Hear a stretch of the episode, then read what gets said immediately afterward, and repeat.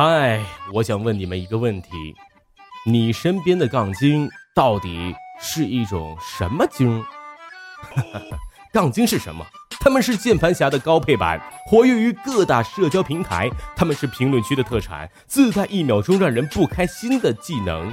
傲气，面对万重浪的 BCM，理解力不好，战斗力爆表，表达力不好，存在感爆表。你说啥都不重要，先反驳了再说。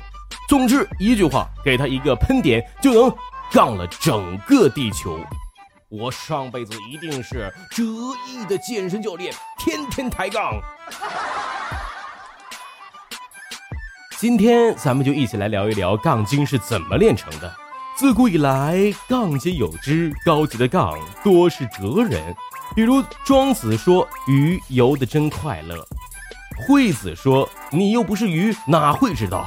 庄子说：“你又不是我，怎么知道我不知道？”惠子说：“我不是你，固然就不知道；你本来就不是鱼，固然也不知道鱼的快乐。”哈哈哈！我只知道你们让我很不快乐。如果说古人的杠源于他们对宇宙定律的思索，那么现在互联网上成精的杠们，则是源于一种嘴贱和求关注。说到底，是一种无意识的自卑心理。为什么这么说呢？首先，咱们要知道，愤怒这一情绪本身，在社交情绪中，唤醒度和引起关注度是最高的。越是高唤醒度情绪的传播内容，越是容易引起关注和被分享。试想一下下，你每次忍不住随手转发的内容，合力心衰狗、三色幼儿园、江歌案，是不是大部分背后的情绪都是愤怒的呢？所以说啊，越是在评论区里吵得不可开交，越是能引起人们的关注。杠精们每次在扮演语言上的巨人的时候，实质是来源于他们潜意识里的不自信。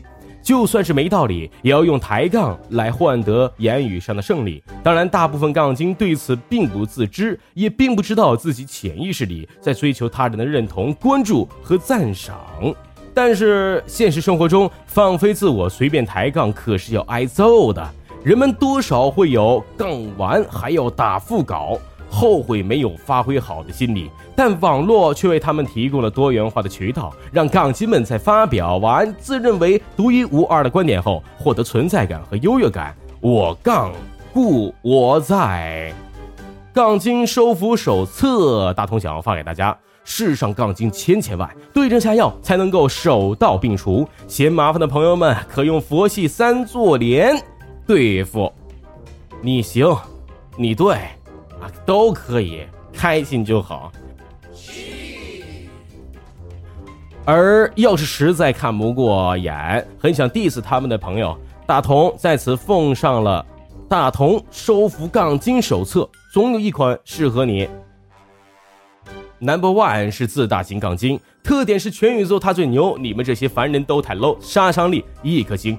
对于这种自以为我最牛的自大型杠精，最好的办法就是让他知道自己几斤几两，直接回怼，别留情面，告诉他山外青山楼外楼，你这小虾米真别在我面前嘚瑟。Number two，反驳型杠精，特点是你说的每个字都将成为他反驳的对象，杀伤力两颗星。所以，对于这种贼能说的反驳型杠精，你不能多说，燃起他的反驳斗志，只能一针见血，速战速决，用短暂的赞美方式表达你不屑最受用。Number three 是挑事型的杠精了，特点是白莲花加绿茶婊，杀伤力五颗星。他们成天抱着一颗想要看别人出丑、想要看别人笑话的心，不用讲什么情谊，怼是要怼的，但是别生气，以其人之道还治其人之身。听到了这些对付杠精们的招，有没有觉得人生见到了光明？杠精不是真牛逼，而是情商低而不自知。同在一个朋友圈，还得让他们明白补补情商的重要性啊。最后，如果朋友们非常不幸的发现自己和杠精有那么几分相像，还是请你们好好的反思一下，自行言行吧。毕竟人生也就那么几十年，虽然不能让每个人都喜欢你，但也别做到让每个人都讨厌你呀，对不对？祝大家在没有杠精的世界里天天开心，逍遥自在。下方大家也可以晒出自己被杠的经历，同时可以关注微信公众号“会变身的崔亚彤”。各位，拜拜。